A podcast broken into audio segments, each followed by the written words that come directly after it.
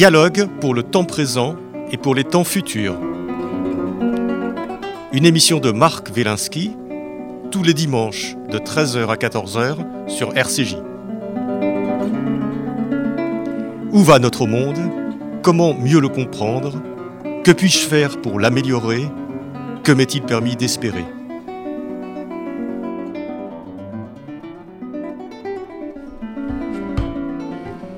Ton autre vie avec Franck Lobvet.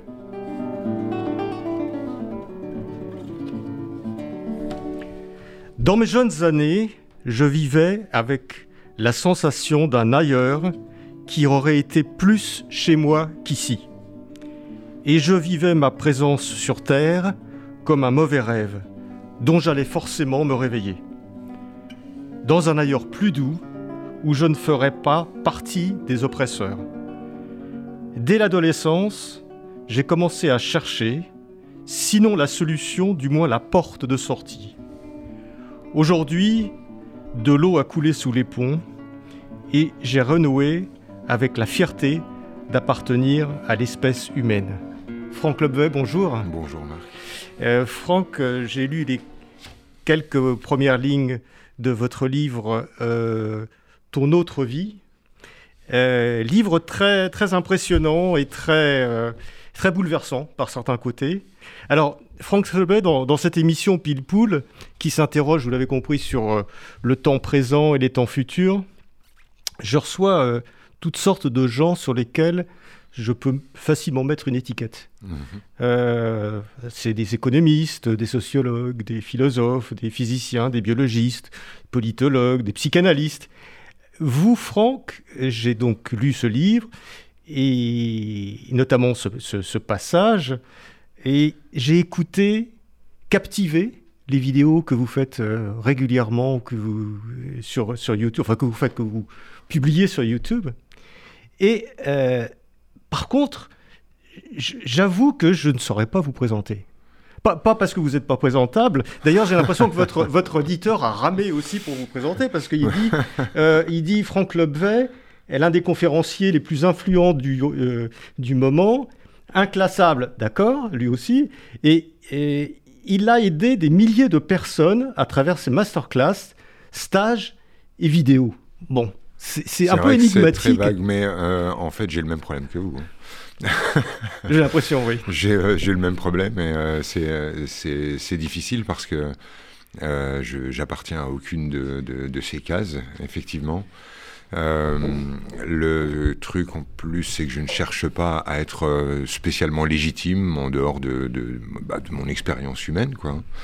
Et euh, du coup, j'ai, je dois avouer que j'ai pas trop, euh, j'ai pas trop creusé euh, comment je pourrais me, me, définir ou me présenter. Et puis. Euh, finalement, c'est assez vite fait avec une discussion. On n'a pas besoin finalement d'avoir euh, une étiquette particulière, euh, soit soit ça nous fait quelque chose d'agréable de, de, et on se dit oui, bah ça, tiens on, voilà, découvre au fur et à mesure des, des, discussions un peu mm. comme des comme des, des, des calcomanies ou des choses comme ça des, des, choses qui apparaissent euh, alors euh, Franck Lobvet cette, cette première euh, cette première phrase est très, comme je disais, est très impressionnante. Vous partagez quelque chose que on partage un peu tous, c'est le sentiment qu'on a eu quand on était petit de ne pas appartenir à ce monde. Oui. Alors on peut, on peut le vivre, euh, beaucoup de gens le vivent, on peut le vivre aussi positivement en se disant, bon, euh, ce monde, c'est pas celui auquel j'appartiens, moi, c'est quand même sympa, c'est quand même rigolo. Vous, j'ai l'impression que vous l'avez vécu de façon plus négative.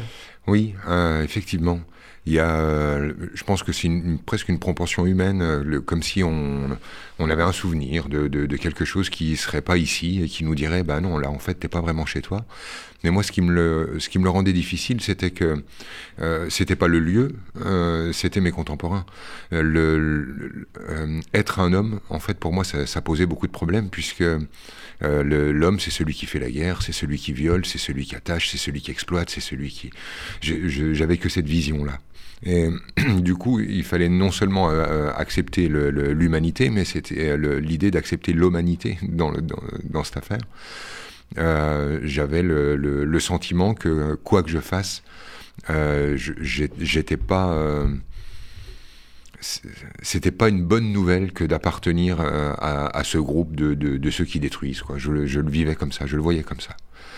Je ne voyais pas comment j'allais pouvoir vivre ma vie sans faire partie de tout ça.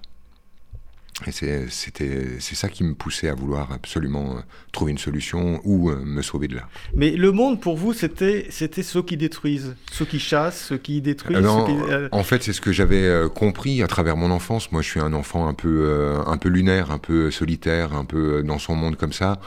Je, je, crois en fait que je suis simplement sensible et que ma sensibilité n'étant pas interdite ou malvenue à la maison, elle a eu euh, elle a pu s'exprimer. Et cette sensibilité, bah, elle m'a renvoyé à euh, l'exploitation des, animaux euh, par l'homme, l'exploitation de l'homme par l'homme, l'exploitation des femmes d'une manière plus précise par l'homme.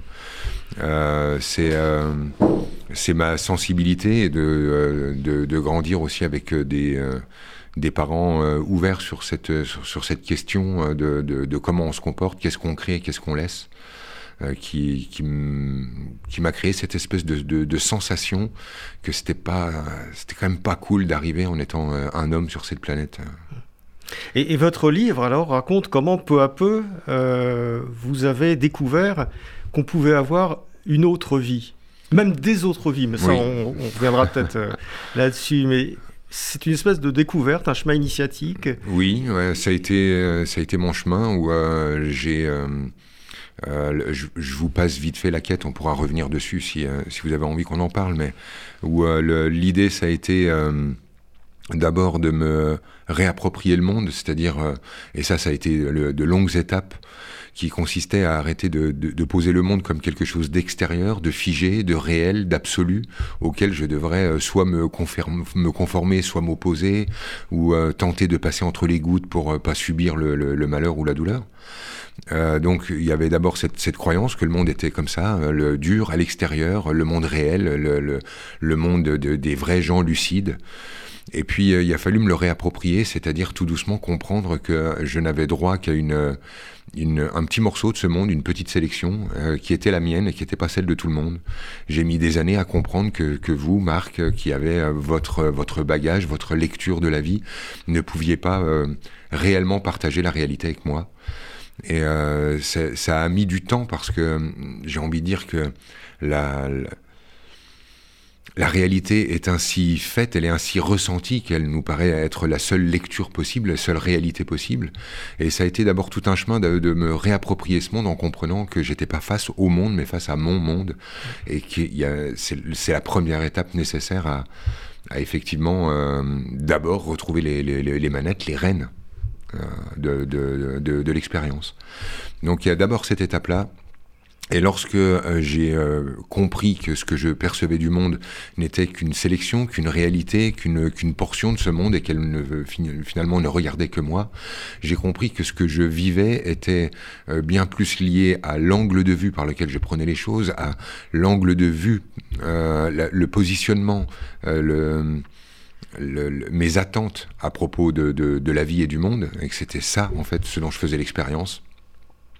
Et quand j'ai compris ça, j'ai compris que de changer de point de vue, d'élargir l'horizon, euh, de, renoncer à la vision unilatérale du monde me permettait de le regarder depuis tellement d'angles différents qu'aujourd'hui je comprends comment je peux glisser d'une vie à une autre. Alors ça, c'est vraiment intéressant et, fascinant. Alors moi, j'ai fait un petit exercice en, vous lisant. J'ai essayé de me mettre à votre place. C'est-à-dire, je me suis, je me suis coulé dans Franck Lobvet et je me suis, j'ai essayé de laisser venir les images et de me dire comment est-ce que euh, je vois le monde si je suis Franck Lobvet. Et en même temps, je suis resté Marc Wielinski. Et alors, il, est sorti des images vraiment intéressantes. D'abord, il y a une image de fenêtre. C'est-à-dire que Franck Lobvet me dit que chacun de nous, nous avons notre petite fenêtre sur le monde. Uh-huh et que celle-là, elle est, elle est la mienne, elle est la vôtre, etc. Mais j'ai essayé de me couler, je me suis dit finalement j'ai ouvert une fenêtre sur le monde, c'est ma fenêtre, mhm. et je vois le monde de cette, de cette façon-là. C'est la première image qui m'est venue. C'est une super image, ça décrit parfaitement ce que, ce que je veux dire par une sélection du réel, euh, comme si euh, cette fenêtre rétrécissant finalement le, le, champ nous parlait de comment, d'une manière euh, inconsciente, un tri s'opère, et où on se retrouve face à certaines scènes plutôt que d'autres, euh, touché par certaines et pas par d'autres, euh, en contact avec une réalité quotidienne, là où euh, notre voisin de, de, tablé, notre, notre voisin de palier, lui vit dans une réalité qui pourrait être qualifiée de parallèle. Et effectivement, cette image de la, de la fenêtre euh, fonctionne à merveille. L'idée, en fait, c'était ça. Je, je, ne, je ne peux pas appréhender le monde dans son entièreté. C'est trop complexe, c'est trop grand pour mon intelligence, c'est trop grand pour euh, ce que je peux ramener consciemment. Et donc, je suis euh, face à ma fenêtre. Du coup, l'information qui vient après ça, c'est mais finalement, euh, du coup, ma façon de regarder le monde parle presque plus de ma façon de regarder que du monde en tant que tel. Et c'est c'est là, en fait, c'est par cette cette interface que je me suis mis à entrer en relation vraiment avec Franck et avec qui il était, euh, autrement que par ma version consciente. Ça m'a permis de, de me dire, mais en fait, tu vois, tu te croyais comme ça, mais tu vois plutôt les choses comme ça. Tu te croyais solide là-dessus, tu es touché là-dessus. Tu te croyais à l'aise sur ce sujet, mais regarde, euh, en fait, il arrive tout le temps dans ta vie, etc., etc. Ça m'a ramené énormément d'informations. Avant, je pensais observer le monde, et j'ai compris en fait que j'observais Franck observant le monde, et là, d'un seul coup, ça m'a donné énormément d'informations sur ouais. moi. Et, et, et en, c'est tout à fait en, en, me coulant encore plus dans l'image que vous aviez pour, pour essayer de faire comprendre et de faire comprendre un peu euh, aux, aux, auditeurs votre vision du monde.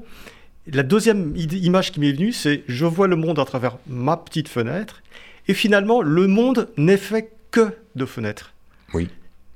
Mais oui. C'est ça, c'est-à-dire que le, monde n'est fait que des sentiments, que des consciences des uns et des autres, agglomérés d'une certaine manière, qui se frottent, etc. Donc le monde en soi n'existe pas. Euh, c'est oui, il existe, mais qu'à travers ça. Exactement. Alors, il euh, y, a, y, a, plusieurs versions. Après, euh, chacun avec sa spécialité pourrait aborder ça, qu'on soit euh, le, versé dans la psychanalyse euh, ou euh, dans les théories quantiques ou dans, dans, la métaphysique, etc. Chacun pourrait décrire le phénomène à sa façon. le, moi, en fait, je, je ramène ça à quelque chose de de simple. Je dis le monde est immense euh, je n'en aurai qu'un morceau, et euh, si je veux changer ce morceau, je devrais digérer celui d'avant. C'est-à-dire que euh, si je veux euh, voir le monde euh, d'une nouvelle manière, il va falloir que j'accepte pleinement de l'avoir vu tel que je l'ai vu, avec tout ce que ça génère comme conséquences émotionnelles, de positionnement, de d'amour pour soi. Ben, tout, tout, ce que ça, tout ce que ça génère. Donc l'idée c'était ça. D'abord, je, je prends la mesure que je suis juste en train de regarder une fenêtre. Puis euh, j'en tire des conclusions à propos de moi. Et euh, je me rappelle en fait qu'il y a une autre proposition qui est de l'autre côté de la fenêtre, qui est le, monde dans son immensité, qui me dit mais tu peux encore me regarder autrement. C'est pas fermé du tout. Tu t'es enfermé dans un endroit où tu t'es mis à tout regarder par là, mais moi je reste euh, là dans mon immensité, dans ma proposition silencieuse, euh, constamment renouvelée. Je suis là, je suis dispo. Et euh, ça, ça m'a vraiment fait du bien, de d'être non plus face à une réalité euh, figée et définitive, mais face à une, une proposition immense et où il ne, il ne restait qu'à qu moi de faire la démarche, euh, de, de me déplacer pour que je vois autre chose par ma fenêtre. Alors, voilà, la question que j'ai envie de vous poser, c'est euh, bon, maintenant on a parlé un petit peu ouais. de façon euh, oui, un peu métaphysique comme ça, on a démarré fort quand même. Oui, ouais. je, mais euh, je, je, vous suis. Hein, sur sur ces, ces aspects-là. Alors, moi, je reviens à ma question, où, où, où de, enfin, votre éditeur qui dit vous aidez les gens. Alors, comment est-ce que vous pouvez aider les gens avec cette. Il y a un petit paradoxe pour uh -huh. moi, uh-huh. mais là on est revenu dans l'intellectuel, avec cette vision du monde qui est qui est tellement solitaire ou solipsiste, où chacun a sa fenêtre sur le monde. En fait, compte. L'autre image qui m'est venue, c'est on se fait un film. Enfin, chacun mmh. se fait un film oui. de notre propre vie. Oui. C'est un peu, c'est un peu ça. On, on, sélectionne des choses pour ressembler à quelque chose qu'on a envie d'être. On se fait chaque... et chacun se fait son film. Alors, puisqu'on est chacun comme ça à se faire son film, la communication entre les gens elle est compliquée et oui. d'aider les gens, ça me paraît encore plus compliqué. Alors, vous faites comment en fait? Alors, euh, vaste euh, sujet, mais je vais essayer d'être euh, simple et clair. Effectivement, je, je, considère que chacun finit par faire l'expérience de ce qu'il est. Je fais un petit raccourci, mais c'est quand même ce que je, ce que je pense. C'est délicat ensuite d'imaginer que je puisse aider quelqu'un alors que je ne peux pas voir le monde à sa place et je ne peux pas lui, lui demander de regarder le monde comme moi je le regarde par exemple. Ce serait vraiment un non-sens. Donc moi je, je, crois que les gens qui viennent me voir souffrent de leur certitude.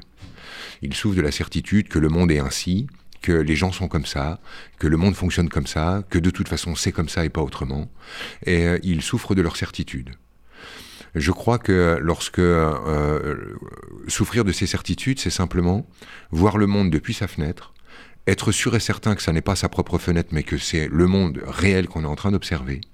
Et c'est euh, du coup cette euh, impuissance totale qu'on a euh, de pouvoir regarder notre monde autrement et de changer les lignes. Ça donne aux, gens le sentiment d'être pris dans une roue, dans un, un mouvement perpétuel, un sentiment d'arriver tout le temps au même carrefour, de se retrouver toujours dans les mêmes circonstances. Même si on change le décor, le, le, résultat est toujours un peu le même. Moi, là où j'interviens, en fait, c'est en amenant du doute là où il y a de la certitude. C'est-à-dire que euh, le, la certitude, c'est le monde euh, binaire de les choses sont noires ou blanches, les choses sont comme ci ou comme ça. Euh, j'en suis sûr. Le, moi, je vais amener du doute en disant, tu vois, les choses sont comme ça et comme ça. Et c'est dans ce doute, dans cet espace, que quelque chose de nouveau peut se produire dans la vie des gens il ne se produit rien de nouveau dans la vie des gens, tout simplement parce qu'ils continuent toujours de penser comme ils pensent, de regarder depuis là où ils regardent, et coincés, en fait, dans cette perspective. Amener du doute en disant... Donc je vais être un peu plus concret hein, pour euh, qu'on puisse euh, comprendre. Imaginons que vous vous construisiez sur euh, ma mère me veut du mal, ma mère essaye de m'étouffer, ma mère est jalouse de moi. Et je me construis sur cette image de, de, de moi et des femmes, etc. Euh, moi, mon travail, ça va être de, dire, tu as vécu ça, donc c'est réel pour toi. Ta mère te veut du mal, ta mère t'étouffe, ta mère fait du chantage affectif et t'empêche euh, de vivre ta vie librement. Et je vais ajouter une vérité à cette vérité. Donc dire, effectivement, il y a ça, tu l'as vu, tu l'as vécu, c'est ta réalité, je n'ai rien à dire, je, ne suis personne pour dire ce que tu as vécu n'existe pas. Par contre, je vais chercher avec toi à ajouter une réalité qui est aussi valable pour toi. Ta maman t'a accouché, euh, ta maman t'a nourri, euh, ta maman a veillé sur toi et ta maman a eu peur pour toi. Donc maintenant, tu as deux informations, qui est ta mère te veut du mal et ta mère t'aime. Là, en fait, en faisant ça, j'amène du doute chez cette personne. Je la sors de sa certitude que elle, est le bien, que sa mère est le mal. Je la sors de sa certitude que euh, de toute façon, on cherche à m'empêcher, on cherche à m'étouffer, etc. J'amène du doute, en fait, dans son, dans son intérieur, dans son monde, dans sa façon de regarder le monde. Et c'est de ce doute, en fait, que euh, qu'une nouvelle porte va pouvoir euh, surgir. C'est parce que d'un seul coup, sa façon de regarder la vie devient moins absolue, moins emplie de certitude, moins sclérosé, qu'il euh, va pouvoir s'opérer une autre façon de regarder, un petit pas de décalage. Et c'est créer ce pas de décalage que je cherche à produire avec les gens. Mais effectivement, vous avez raison. Enfin, euh, je ne peux rien faire pour eux, puisque euh, c'est eux qui regardent la vie telle qu'ils la vivent, et c'est eux qui en font l'expérience. Et ça, c'est leur souveraineté. Je, je trouve ça même sain de ne pas pouvoir y toucher. Les, gens viennent vous voir euh, nombreux lors de stages ou un certain nombre de choses comme ça, et vous vous contentez finalement de, de, renvoyer un peu ce miroir en disant ce dont vous souffrez, c'est de vos certitudes. Or, vos certitudes, euh, vous les mettez en pièces d'une certaine façon. Est-ce que, ou est-ce qu'il n'y a pas autre chose quand même? Est-ce que vous voyez pas chez les gens euh, d'autres choses plus profondes que, que simplement cet effet de miroir? Si, euh, je perçois énormément de, choses chez les gens, mais euh, la question était euh, comment je fais pour les aider? Donc la réponse est je ne fais rien, je, crée un, nouvel espace dans lequel on peut penser plus large, regarder plus grand, réunir des mondes qui étaient jusqu'alors séparés. Et ce, simple, cette simple action a des, des, conséquences dans la vie des gens. Après, ce que je, ce que je perçois euh, chez eux, euh, c'est euh, le, résultat d'années de, de, de, pratique où j'ai vu, je sais pas, plus de, de, 10 000 personnes, 15 000 personnes. Et à force, on comprend comment, comment les gens s'enferment dans une réalité et puis en souffrent. Et on, voilà, j'ai pris l'habitude de ça. Donc ça fait de moi quelqu'un qui, qui ressent facilement. Mais là, je suis en face de vous et je, je, je perçois la même chose chez vous. C'est-à-dire que j'imagine que Euh, je connais pas votre votre métier, votre cursus, mais je, je sens que le, des gens vous en avez vu et que donc voilà, quand il y a quelqu'un qui se pointe, il y a il y a ce qu'on vous dit et puis il y a ce que vous, savez déjà. Bon ben ça c'est pas forcément explicable, mais oui, peut-être, hein, oui, bien sûr. Mais alors, quand, vous êtes euh, dans cette, euh, comme ça, face, face aux gens, euh, effectivement, ce qui, est, ce qui est intéressant chez vous, c'est que vous dites que finalement, on souffre de nos certitudes. Ce qui est là non plus pas le moindre des paradoxes, parce que les certitudes, c'est ce qui doit nous ancrer sur Terre. Au moins, il y a des choses qu'on sait. On est sûr qu'on est tous les deux dans cette pièce, autour de cette table triangulaire. On est, on est d'accord là-dessus. Ça, c'est des certitudes. C'est ce que. Euh, la première chose que vous faites, c'est de leur dire bah, les certitudes que vous avez sur telle et telle chose. Et bah, finalement, je vous donne un autre éclairage qui fait que. Donc, il faut être costaud quand même pour, pour, pour, accepter ça. Quand on a vécu 60 euh, ans sur des certitudes, et puis d'un seul coup on vous dit, bah, tu penses que tu es comme ça, mais pas du tout. pas du tout, tu es totalement à côté, et voilà, voilà euh, comment tu et tu n'y avais jamais pensé. Je, je, je, pense que si je, effectivement je faisais ça, euh, ça, ça aurait des conséquences, effectivement, chez les gens, ce serait difficile de soutenir ça. Et en fait, mon discours n'est pas, tu as toujours pensé que c'était ça, mais pas du tout. C'est, tu as toujours pensé que c'était ça, et tu as raison, c'est vrai, mais la réalité est encore plus large. Et dans cette réalité, tu as vécu ça, mais il y avait aussi cette façon de pouvoir prendre les choses. Et je fais du. D'où ton autre vie, en fait. D'où ton autre vie. Je, veux faire du et, pas du ou. L'idée n'est pas, euh, tu as eu euh, une enfance géniale ou euh, totalement malheureuse, mais regarde réellement ton enfance, il y a eu les deux. Et euh, l'idée n'est pas de, de couper l'herbe sous le pied des gens en leur disant non, non, mais ce que tu as vécu, tu ne l'as pas vécu, voilà ce que tu as réellement vécu. C'est tu as vécu ça, et regarde, tu aurais pu aussi le regarder comme ça, bah du coup, tu aurais vécu ça. Tout simplement. J'ai un. Un exemple, je sais pas, il y a un exemple tout simple dans ce livre, c'est euh, ce papa qui dit à sa fille euh, Tu vas sortir habillé comme ça? Et avec cette phrase, on peut tout faire.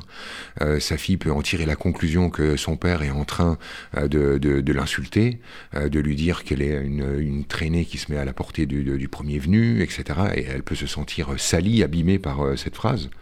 Et cette phrase, tu sors habillé comme ça, peut aussi être entendue comme oh là là, mais tu me fais peur, j'ai peur pour toi, j'ai envie de te protéger, t'as grandi trop vite, ma petite puce. Et c'est qu'une phrase. L'idée n'est pas de dire euh, cette phrase est la bonne et l'autre est la fausse, mais c'est de dire regarde les, les, deux interprétations sont vraies. En Exactement, et c'est de dire regarde le monde est plus grand que ce que tu imagines. Et quand tu vivras dans un monde où tu auras ces deux lectures simultanées, tu seras beaucoup plus riche que lorsque tu n'as qu'un seul monde. Et l'idée n'est pas de choisir le monde positif, c'est-à-dire d'entendre les choses comme ah ben en fait ton père veut te protéger à travers ça, mais d'entendre la richesse qu'il y a dans cette proposition, c'est-à-dire tu peux le prendre comme tu le veux. Et ça, c'est riche. Il y a, il y a quelque chose qui est très apaisant dans votre livre. C'est lorsque vous parlez de l'expression, il y a une expression que vous n'aimez pas du tout, c'est réussir sa vie. Mhm. Ou rater sa vie d'ailleurs, qui, est le pendant de réussir sa vie. Et, ça, c'est assez lumineux. Ça m'a fait. Je me suis arrêté quand, quand j'ai lu ce passage-là, en me disant, mais c'est vrai, il a raison. J'avais pas pensé comme ça. L'idée de dire, je réussis, je vais pas réussir ma vie ou je vais pas rater ma vie. L'injonction de réussir sa vie, c'est un peu con, quoi. À la ah, limite, parce que, parce que j'ai, et vous le dites, je, je, je, suis un point de vue, je suis moi-même. Ce que je réussis et ce que je rate, finalement, ne change rien au fait que je sois, que je sois toujours moi-même. C'est ça. Moi, euh, j'ai eu plusieurs euh, degrés hein, le, dans cette euh, prise de conscience. D'abord, effectivement, il y avait l'injonction à la réussite qui me paraît tout à fait subjective. Euh, pour d'aucuns d'entre nous, ce sera la réussite sociale, d'autres, ce sera l'argent et euh, que l'argent, d'autres, ce sera l'amour et que l'amour, d'autres souhaitent être heureux, certains dans l'instant présent, d'autres, c'est la famille, et ainsi de suite. Et chacun place le curseur où il, où il le souhaite. Moi, je, je voulais rappeler, en fait, dans ce livre, que euh, ce sont des jeux que, joue, que nous jouons entre nous et nous. la vie ne nous demande pas d'aller à tel type d'endroit, de tel type de sentiment pour, pour être réussi. La vie n'a pas ce type d'exigence. Euh, mais euh, finalement, quand j'ai creusé, ce que j'ai découvert en dessous, c'est de la violence, une, violence inouïe. Parce qu'effectivement, euh, on peut être heureux de penser que quelqu'un réussit, d'imaginer, désirer la réussite pour l'autre. Mais c'est vrai que ça crée le pendant, qui est la vie échouée. Et ça, ça m'a paru être d'une violence inouïe. De, qui pourrait-on dire qu'il a échoué sa vie? Ça, c'est ouais, je trouvais ça scandaleux. Ça me fait mal, en fait, pour tous, ces, tous ces gens qui vont se dire, ah bah, puisque je n'ai pas les, réuni les, les paramètres dits de réussite, j'ai échoué, je, je, ne sers à rien, ou ma vie compte pas. effectivement, pour moi, c'est c'est nul et non avenu. La vie ne nous demande pas de la réussir, simplement vivre, déjà c'est beau. Mm. C'est chaud vivre, hein. c'est pas si c'est pas si cool que ça. Hein. Il y a des hauts, il y a des bas, il y a toujours la surprise au coin de la rue, on ne sait pas quand le téléphone va sonner, qui aura l'autre bout et qu'est-ce qui va se passer. Et euh, cette cette insécurité-là qui est le, fait même d'être de de, là, quoi, d'être présent et d'aimer des gens, cette insécurité-là, elle est déjà pas facile à digérer. Si en plus je dois ajouter des challenges comme je, dois réussir alors que ça, ça ne signifie rien, on n'a pas le droit de dire de quelqu'un qu'il échoue sa vie. Ouais. Justement, quand, quand, vous tombez sur quelqu'un qui est déprimé, euh, il, voit sa vie euh, comme, un échec, comme, un truc vraiment, euh, vraiment horrible. Quoi. il, a la dévalorisation de sa vie, de lui-même, et, et, vous, vous venez en disant, mais de toute façon, même, même si il t'arrive les pires, les pires bêtises ou que tu as fait les plus mauvais choix, finalement, tu peux pas rater ta vie, c'est impossible, c'est une espèce de... Moi, je vais même inverser hein, ce, point de vue-là en disant non, tu n'es pas déprimé parce que tu ne réussis pas, tu es déprimé parce que tu cherches à réussir. Je pense que le, la dépression, c'est une, une formidable roue de secours.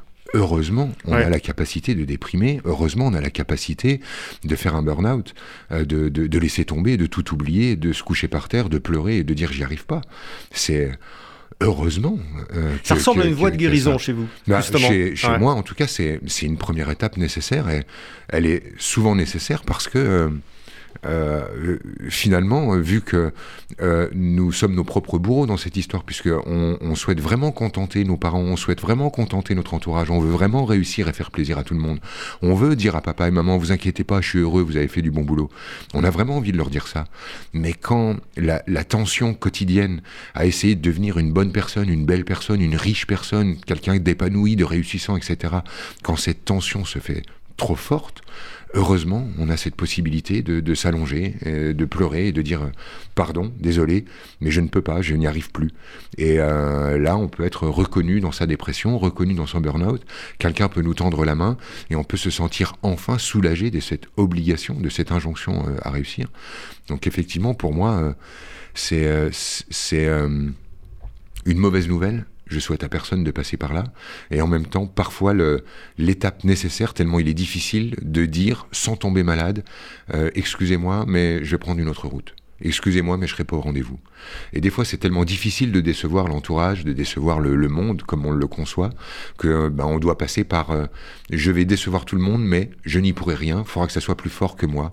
Donc, je vais passer par la maladie, la maladie qui est la dépression ou le burn-out ou d'autres versions. Oui, c'est une espèce de passage. Finalement, peut-être que c'est un passage socialement acceptable. Exactement, c'est ce que je suis en train de dire. Euh, c'est euh, euh, pas acceptable aujourd'hui dans une société de dire j'ai un travail, mais j'ai plus envie d'y aller. Donc pour pouvoir ne plus y aller, il va falloir que je passe par la case. J'ai pas le choix. C'est une question de survie pour moi que de ne plus y aller. Donc ça s'appelle un burn-out. Ben, je suis heureux que ça existe, que ça soit reconnu et que tant pis si on si on passe par là aujourd'hui. Peut-être qu'un jour on pourra, en totale liberté, sans euh, poids de culpabilité sous-jacent, dire euh, ça ne m'intéresse plus. Je sais que des tas de gens cherchent du boulot. Euh, je sais que des tas de gens aimeraient avoir ce que j'ai, mais ce que j'ai ne me convient pas. Je, change de direction j'aimerais qu'on puisse aussi dire euh, euh, je me suis trompé. J'ai pris cette voie-là, mais en fait, euh, je me suis trompé. C'est tellement difficile aujourd'hui, par exemple, pour un chef d'entreprise, de dire bah non, en fait, je suis pas un bon patron. Non, il doit passer par c'est pas de ma faute, c'est la conjoncture, j'ai fait tout ce que j'ai pu. Mais on n'a même pas droit à la marche arrière, dire simplement bah finalement non, je, me sens un usurpateur, j'ai l'impression de tricher tous les jours, je suis pas au rendez-vous, il y a trop de tension, je, laisse tomber, je jette l'éponge, je ne sais pas faire. Et euh, voilà, comme euh, notre image, notre identité, euh, être le bien, incarner la, belle version, et si important, ben, on passe par d'autres d'autres versions plus, plus douloureuses, mais elles acceptées parce que semblant venir de, de quelque part sur lequel on n'a on pas prise. Vous écrivez si le but de la vie est d'expérimenter d'être soi, ou tout simplement d'être en vie, il est atteint dès la naissance. Oui. C'est-à-dire que ça y est, dès, dès la naissance, on a gagné en fait. Pour moi, oui. C'est-à-dire que le, n'y a pas d'autres euh, moyens de réussir la vie que des moyens qui soient atteints de naissance. C'est-à-dire que voilà, il- si on imagine que le but de la vie soit d'expérimenter, à mon premier souffle, j'ai fait l'expérience. Euh, si le but de la vie c'est d'être soi, c'est gagner au premier souffle également, etc. Euh, ça me paraît complètement aberrant d'imaginer que on puisse dire, euh, par exemple, d'un enfant qui, meurt, euh, qui meurt, et c'est toujours trop tôt quand il s'agit d'un enfant, qu'il a échoué sa vie. Parce que non, en fait, il faut réunir euh, amour, gloire et beauté dans le temps imparti pour pouvoir dire j'ai réussi. Euh, la vie ne nous demande pas ça. La vie n'a aucune injonction de type réussis-moi. Ah, elle nous demande quoi alors la vie Euh, Si- le- si tant est qu'elle nous demande quelque je, chose. Je pense qu'elle nous euh, demande rien, mais qu'elle, euh, si on voulait la, per- la personnaliser un petit peu pour mieux comprendre le- ma vision autour de ça, elle nous dirait quelque chose du genre. euh, par la façon que tu auras de me concevoir, de me regarder, je, je suivrai ton mouvement. Tu seras exaucé. Je prendrai la forme que tu voudras. La vie, elle nous dit un truc du genre si tu penses que ça va être dur, ça va être dur. Si tu penses que ça va être facile, ça va être facile. Euh, et euh, tu découvriras ce que tu penses réellement qu'en le vivant. C'est-à-dire que quand je dis euh, que tu vas faire l'expérience de tes croyances, il ne s'agit pas de tes croyances conscientes, il ne s'agit pas de, euh, de, tes avis prémâchés sur la vie, mais euh, d'une sorte de, découverte, de jeu qui se joue à deux, où la vie, elle dit, je vais mettre en forme, je vais manifester, je vais te rendre sous forme d'expérience tes sentiments les plus profonds, tes émotions les plus enfouies, ton système de croyances le, plus, le plus sous-jacent. Et euh, du coup, de cette, euh, par ce phénomène, tu vas aller à la rencontre de toi. Tu vas savoir ce que tu penses, tu vas savoir ce que tu crois, tu vas savoir ce que tu attends, tu vas savoir qui tu es. Et tu ne le sauras qu'en vivant. Ouais. Et c'est comme ça que je la vois, la vie. Oui, il y, a- il y a quelque chose aussi de très, euh, de très hum, interpellant dans ce que vous dites. C'est que vous dites à un moment donné, finalement, on se connaît à, à travers, par ricochet. Vous avez l'image d'ailleurs de, l'onde Oui. qui fait un ricochet et qui revient vers nous. C'est-à-dire que la vie nous renvoie notre propre image et si on veut connaître, se connaître soi-même, ben on regarde sa vie. Et, et ça, je, je trouve ça extrêmement puissant parce qu'on peut faire des introspections en disant je suis comme ça, c'était comme ça.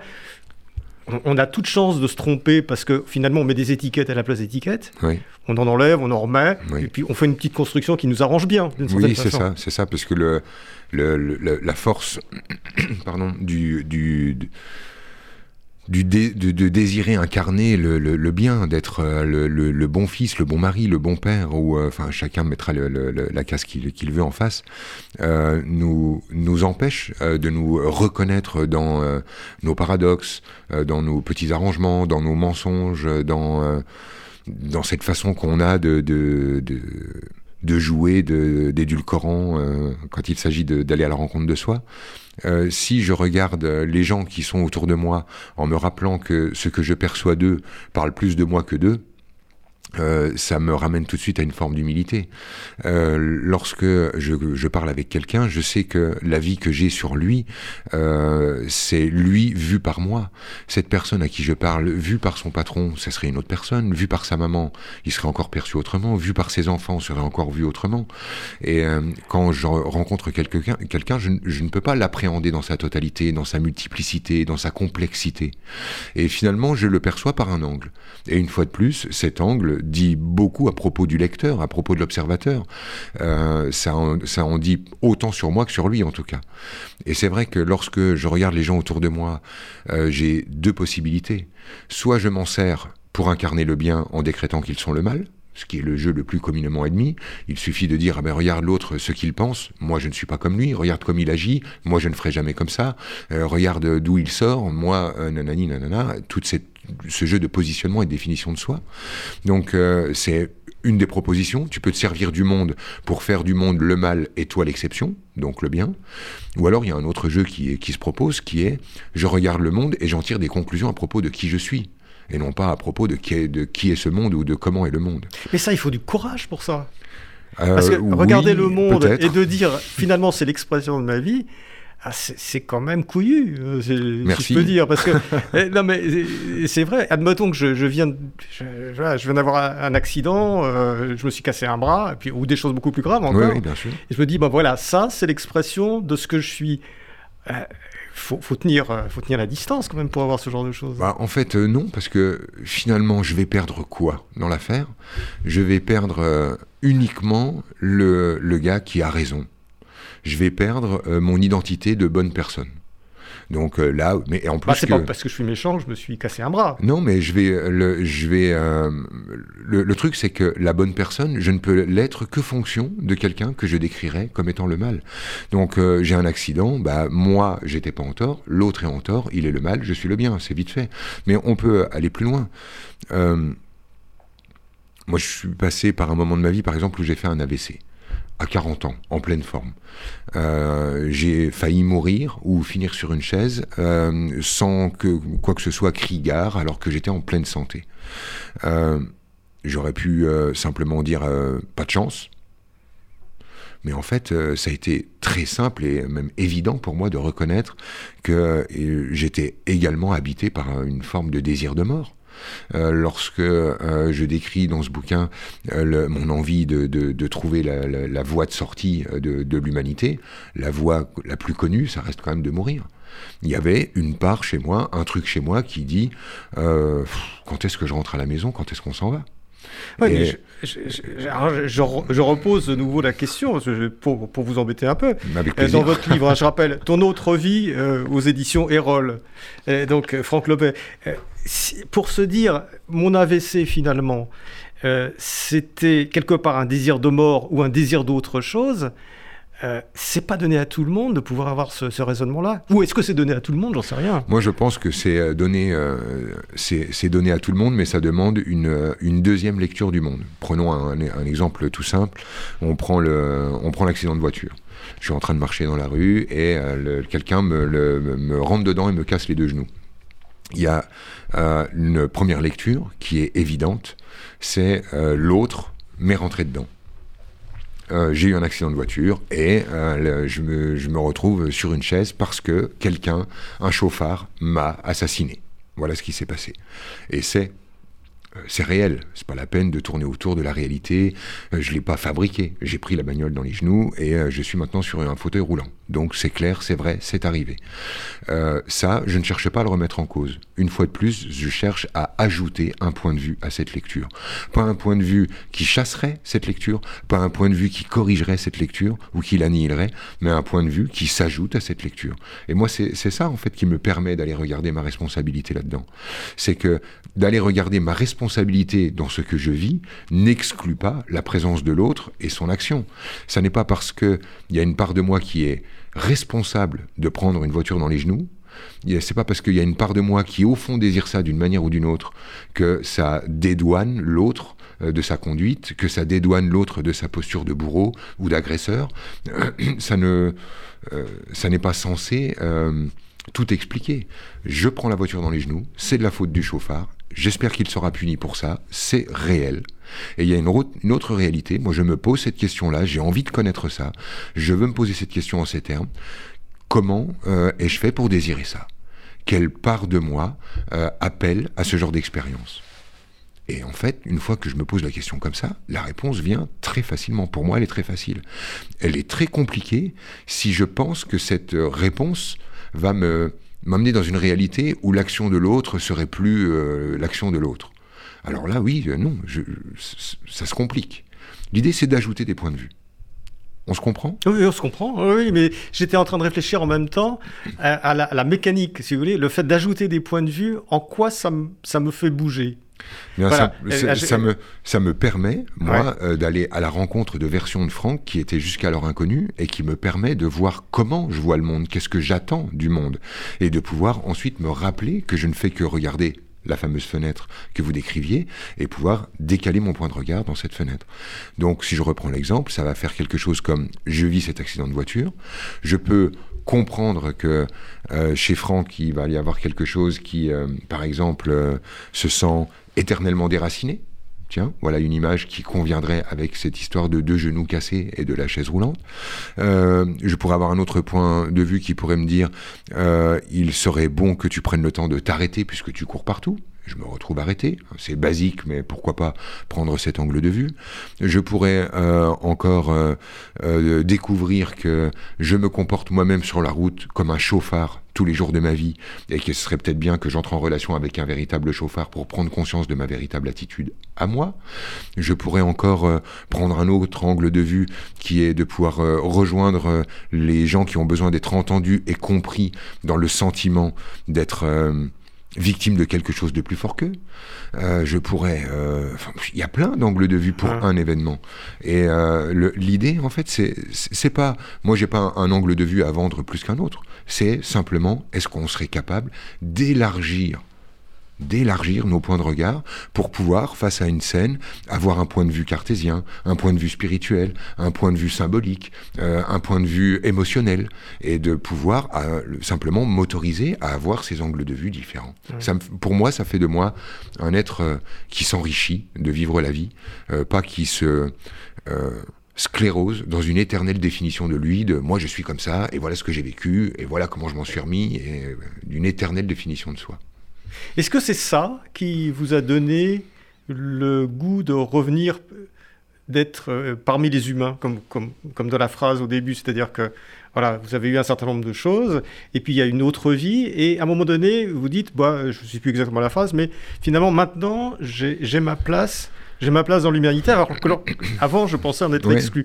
Est-ce que c'est -ce c'est d'avoir compris finalement cette, diversité des points de vue euh, qui forment le monde? C'est ça qui... Oui, tout à fait. C'est une, une porte immense parce que euh, au départ, je n'utilisais l'humanité que pour faire de moi euh, le vilain petit canard qui lui était le bien. Donc euh, je ne passais mon temps à regarder uniquement les dysfonctions, euh, la violence, l'agressivité, la haine, et de, de, mettre le curseur là-dessus faisait que j'étais dans une réalité délétère face à un monde hostile où je pouvais, en toute bonne foi, décréter des trucs comme quand le, tout le monde pensera comme moi, le monde ira mieux. Hein, ce qui ah. est la posture le, classique de la spiritualité. Et euh, non, euh, il s'est avéré que, les, au fond, plus je creusais, plus je trouvais chez l'humain le pire et le meilleur réunis et indissociables. Et c'est le fait de ne plus chercher à dissocier, mais à unir, c'est-à-dire euh, d'accepter les, les, paradoxes comme étant naturels et humains, qui m'a permis d'abord de me rendre compte que non, l'humain n'était pas ce que je décrivais. Euh, l'humain est également euh, magnifique, doué de résilience, doué d'amour, doué de, gentillesse, euh, doué de, de, plein de, qualités que je lui retirais auparavant dans mon désir d'être le bien. Et puis de reconnaître donc d'abord cette, ce, ce paradoxe humain et ce, mélange et cette diversité a fini par me donner à moi l'autorisation de mes propres paradoxes, de mes propres mensonges, de mes propres euh, euh, sinuosités, j'ai envie de dire. Et euh, ça m'a permis de digérer être franc. Parce que, en fait, je digérais pas de l'humain, parce que je digérais pas non plus être franc. Je savais mes, mes tricheries, mes arnaques, mes désirs de, de, gloire, mes désirs de pouvoir, mes désirs de porno. Et je pouvais pas m'aimer là-dedans et euh, de, de reconnaître ça chez les autres, et puis finalement de me dire, mais derrière l'agressivité humaine, derrière la perversion humaine, derrière les comportements humains, j'ai toujours trouvé qu'un seul truc, euh, Marc, depuis le début, une, euh, une soif d'amour, une quête d'amour et des stratégies pour obtenir l'amour. Et euh, c'est ça le. Ouais, c'est ça qui m'a réconcilié. Au fond, en fait, c'est ça qui m'a réconcilié. Je me suis dit, mais en fait, euh, le plus euh, le plus hard d'entre nous et le plus cool d'entre nous sont à la quête du même truc. Euh, ouais, c'est ça. Ouais, en fait, on cherche un état d'être. Il y a un truc particulier qu'on cherche à, à ressentir.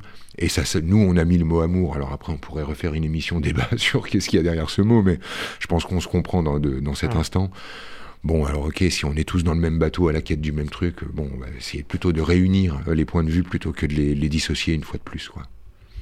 Alors, vous dites des choses absolument magnifiques aussi sur les sentiments. Euh, sur les sentiments, sur les émotions, sur les affections. Parce que couramment, euh, finalement, les, les affections ou les sentiments sont des choses passagers. Mhm. Ça peut être joyeux ou ça peut être la tristesse. Et c'est des choses qui nous indiquent qu'il faut qu'on change. En fait, notre, notre, euh, on fait tout pour arrêter le sentiment. Oui. C'est-à-dire pour arrêter, euh, pour comprendre pourquoi on rit, même si on aime bien ça, ou pour comprendre pourquoi on est triste. Mais c'est une situation qu'on se juge à soi-même comme maladive. Je ne sais Oui. pas si j'ai bien compris. Oui, y a enfin, si, si, non, après, on va pas, je veux pas débattre de, de sémantique. Non, mais je, c'est- je c'est- comprends vous dis l'idée. un petit peu ce que Ouais. j'ai ressenti. Mhm. Et, et ça, vous dites d'une certaine façon, les, les émotions, les sentiments, c'est l'étoffe même de la vie. Oui. Oui, oui, c'est. c'est- Est-ce que je suis à euh, côté de la plaque ou Non, non, non, je, merci, merci, c'est même plutôt euh, euh, mieux résumé, j'aurais dû l'écrire comme ça. Euh, effectivement, pour moi, le, le- le tissu de la vie, je ne je perds pas de vue euh, de ce qu'est ma vie, euh, c'est c'est euh, d'avoir vécu cette proximité avec la mort. Ça m'a vraiment, vraiment euh, ramené à une forme d'intensité qui me rappelle que ma vie est uniquement, uniquement remplie de, de secondes qui font des minutes, qui font des heures, qui font des journées, et, euh, et que ces secondes-là, en fait, euh, ce qui fait leur qualité, c'est l'état d'être dans lequel je suis, le sentiment dans lequel je suis, comment je me sens. Et euh, je, je crois que j'ai pas le j'ai pas le temps de faire semblant euh, de vaincre la vie, j'ai pas le temps de faire semblant de gagner, de réussir. Je dois surtout m'occuper de avec quoi je remplis ces secondes et ces minutes et ces heures. Et euh, je me suis aperçu que plus je luttais contre le mal-être, pour viser le bien-être, plus je luttais contre euh, les émotions qui me traversent, les sentiments qui me traversent, plus ils perduraient et me figeaient en fait dans une, euh, un état d'être qui, finissait par être mon quotidien. Donc euh, refuser ma mélancolie, euh, me, projeter dans un, dans un être totalement euh, triste, de refuser les, émotions fortes liées au deuil, liées aux ruptures, m'amenait à, teinter toute ma vie du- d'un espèce de voile qui gâchait tout. Et euh, je me suis aperçu que d'accepter de, se laisser traverser par ce qui se présente quand ça se présente, euh, de d'oser vivre la profonde tristesse, euh, le, profond deuil sans, sans attendre de guérison autour de ça, me permettait de passer par des phases intenses euh, de- d'émotions désagréables, mais qui me laissaient ensuite avec cette même sensation d'après la pluie, quand l'air est plus transparent, quand tout est plus lumineux, quand tout est plus léger. Et euh, aujourd'hui, j'ai remarqué que euh, accepter les hauts et accepter les bas me permettait euh, la souplesse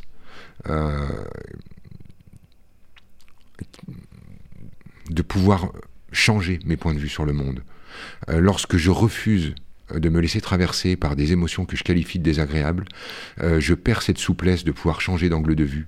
Je deviens euh, figé, réactif. Il y a tellement d'émotionnels emmagasinés que c'est l'émotion qui va choisir pour moi comment je regarde les choses, comment je prends les choses. Comme si en fait l'émotion créait un ressort qui fait que je vais prendre les choses comme ça parce que je n'ai plus euh, de, de- je n'ai plus d'autre option. L'émotion aura choisi pour moi. Lorsque j'accepte qu'elle me traverse, je redeviens celui qui choisit comment je prends les choses et je, je reprends l'outil me permettant de passer d'une vie à une autre.